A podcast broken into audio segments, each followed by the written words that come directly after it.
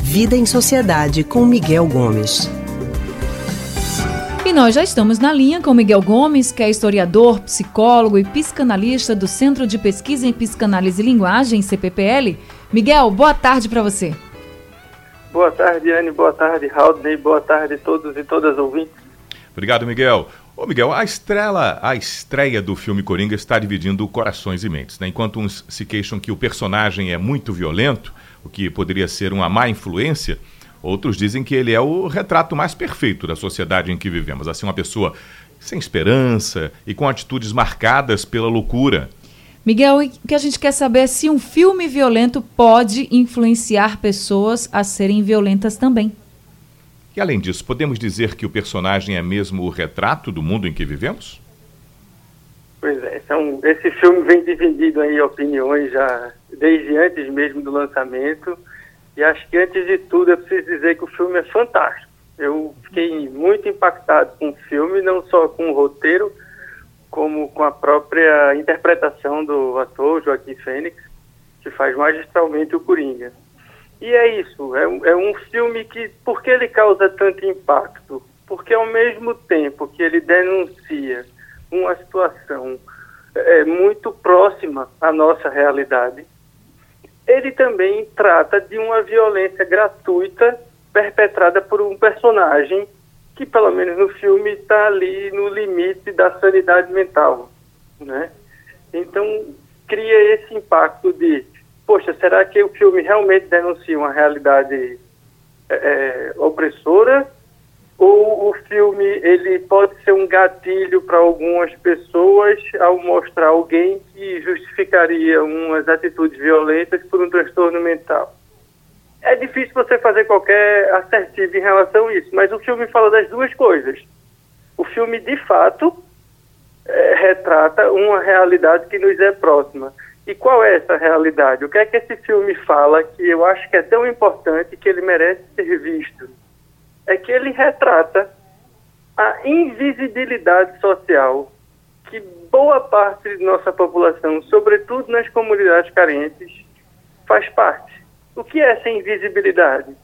São aquelas pessoas que são ignoradas pela sociedade, é, vamos dizer assim, é, rica, né, pelo, e isso incluindo o próprio Estado. Então, essas pessoas, o Coringa é esse camarada que é esquecido pelo mundo, que não tem ninguém por quem olhar, que não tem ninguém que olhe por ele, cuja vida não interessa, como ele mesmo disse, né? A vida dele ele retrata como eu, às vezes eu nem sei se eu existo, porque ele não é olhado por ninguém. Né? Então essa invisibilidade é que leva ele a se rebelar contra a sociedade em que ele vive. E quem é essa sociedade que ele vive? É uma sociedade opressora em que você tem uma desigualdade social imensa, onde ricos controlam o Estado e controlam a economia, e uma parcela da população como ele fica ali à mercê desses ricos como massa de manobra para fazer o que se quer. Essa é uma realidade muito próxima nossa, uma realidade em que a gente tem em, em Recife 10, 15 pessoas sendo assassinadas, todos em Recife, não, em Pernambuco, desculpe, 10, 15 pessoas sendo assassinadas no final de semana, e a gente pouco escuta falar, e de repente se morre uma pessoa de uma camada mais alta da sociedade, isso repercute de uma forma gigantesca nos jornais e tal. É claro que essas pessoas ricas, quando morrem, importam, ninguém está dizendo que elas não importam, mas a gente nota uma clara né, disparidade aí em atenção que denuncia essa invisibilidade social de uma parcela importante da população. Agora, o Miguel... se torna perigoso porque no filme, e aí é bom lembrar, é só um filme, é, essa parte invisível faz um motim e, e, e, o Coringa tenta aparecer como? A partir da violência. É a partir da violência que ele se mostra como alguém que existe e que impacta a sociedade. Miguel, você acredita que as pessoas ficam podem refletir bastante assistindo ao Coringa, refletir sobre essa sociedade em que a gente vive, que está retratada ali também? Ou você acha que essa discussão sobre incitar a violência também é algo preocupante? Eu acho que esse filme deve ser visto justamente por isso, porque ele chama atenção para esse ponto da invisibilidade, que tem várias facetas, né? Desde uma que é denunciada no filme, que é a falta de atendimento ou mau atendimento às pessoas que sofrem de alguma afecção psiquiátrica, psicológica, mental, né, até a vulnerabilidade social, pessoas que estão em situação de risco e que não são é, é, observadas e que não são cuidadas pelo Estado nem pela iniciativa privada. Então, esse, essa reflexão, o filme chama a atenção. Agora, é bom deixar que a saída que a gente tem para isso não é uma saída como a que o Coringa apresenta, que é uma saída pela, pela violência. A gente pode buscar uma saída aí por outros meios. Aí pode pensar assim, que meios?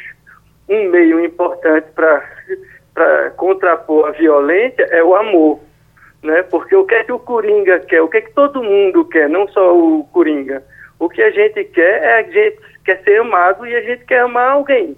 Isso significa a gente sair da invisibilidade a gente se tornar visível para alguém, né? E essa é uma forma que a gente pode buscar sem precisar é, é apelar para a violência. E cabe ao Estado pegar essas pessoas que estão em vulnerabilidade, em situação de risco e cuidar delas. Esse é o dever do Estado em sua última instância e ele tem falhado muito. Como um gatilho para a violência, isso é uma discussão que precisa ser mais ampla, porque se trata de um filme, a gente não tem ali um, um, um libelo pela violência. Se a gente for imaginar que um filme pode estimular a violência, a gente não vai poder mais assistir noticiário televisivo, porque eles estão constantemente retratando situações de violência. Então é um, é um certo exagero a gente ficar dizendo que um filme tem esse essa possibilidade. Não que ele não possa ser um gatilho isolado para A, B ou C, mas daí é dizer que um filme tem essa capacidade de levar a atitudes de violência é exagerado. Tá certo, Miguel. Obrigada por conversar com a gente, viu, e trazer essa reflexão. Boa tarde para você. Tá, Joiana. Tá bom, Raul. Um abraço para todo mundo. E um até abraço. segunda. Até semana que vem. Tchau, professor. Conversamos com o historiador, psicólogo e psicanalista do Centro de Pesquisa em Psicanálise de Linguagem, CPPL, Miguel Gomes.